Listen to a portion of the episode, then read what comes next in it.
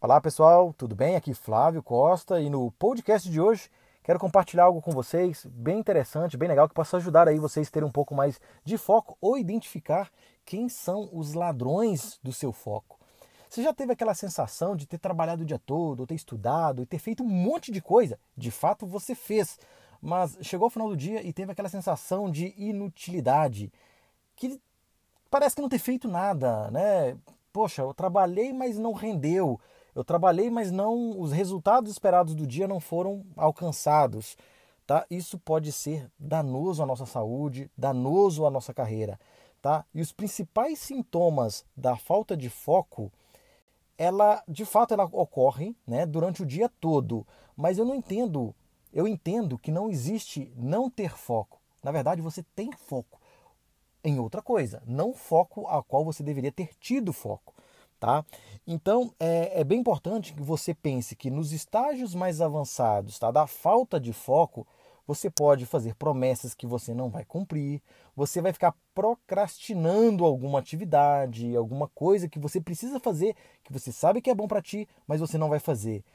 Vai gerar perda de credibilidade, até mesmo colocar em risco seu emprego ou a sua, as suas relações, né? a relação que você tem com família, a relação com com pai, mãe, namorado, namorada, etc.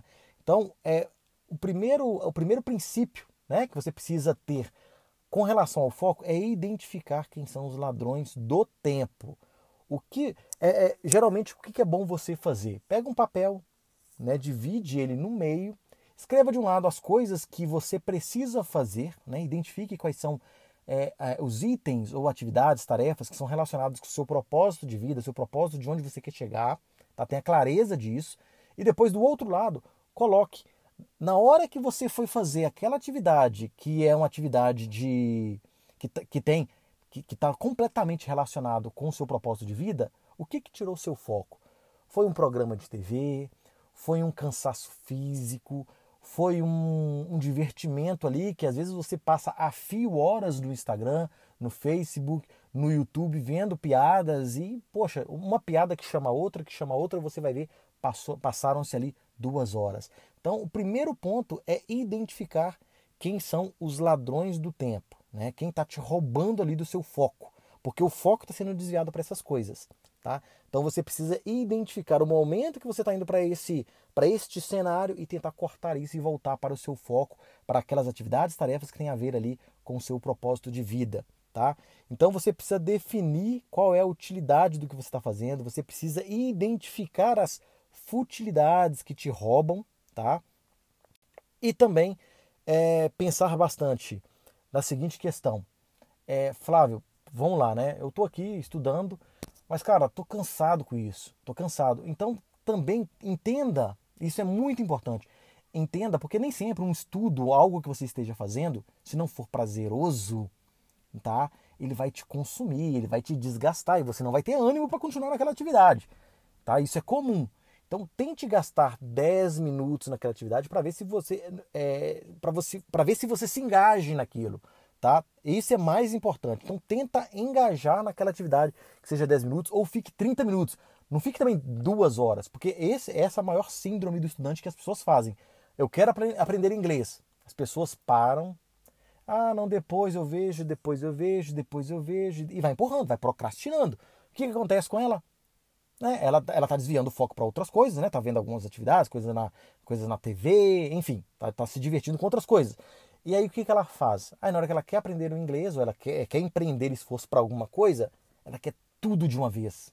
E aí você não tem é, é, tempo de absorção do, do, do conhecimento. Então é mais fácil que você estude 15 minutinhos por dia ou 30 minutinhos por dia, tá? Que dedique esses 30 minutos com, de, com qualidade do que. É, ah, poxa, vou começar a aprender inglês agora, vou estudar 4 horas na segunda, 4 horas na terça, aí vai chegar na quarta-feira ou vai chegar num sábado, você já não vai ter mais as 4 horas para você estudar, você vai querer fazer só uma hora, quiçá 30 minutos.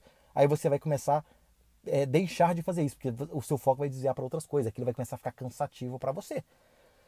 Entendeu? Então é importante você ter isso em mente que é, é mais fácil você ter doses menores de estudo para te levar lá onde você quer, tá? desviar e né, ter foco onde realmente precisa do que é, é, é, querer começar as coisas de forma desorganizada. Então anote, tenha isso claro, quais as coisas que tiram o seu foco, ou seja, que desviam o seu foco para as coisas que não vão agregar no seu, na sua carreira, no seu, na sua relação, e comece, toda vez que você inclinar para isso, você, opa, deixa eu voltar para onde realmente eu preciso voltar.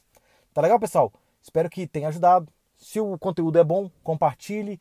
Seguem aí nos podcasts, nos vídeos, no, nas minhas redes. Espero vocês aí no nosso próximo assunto. Um grande abraço e até mais. Tchau, tchau.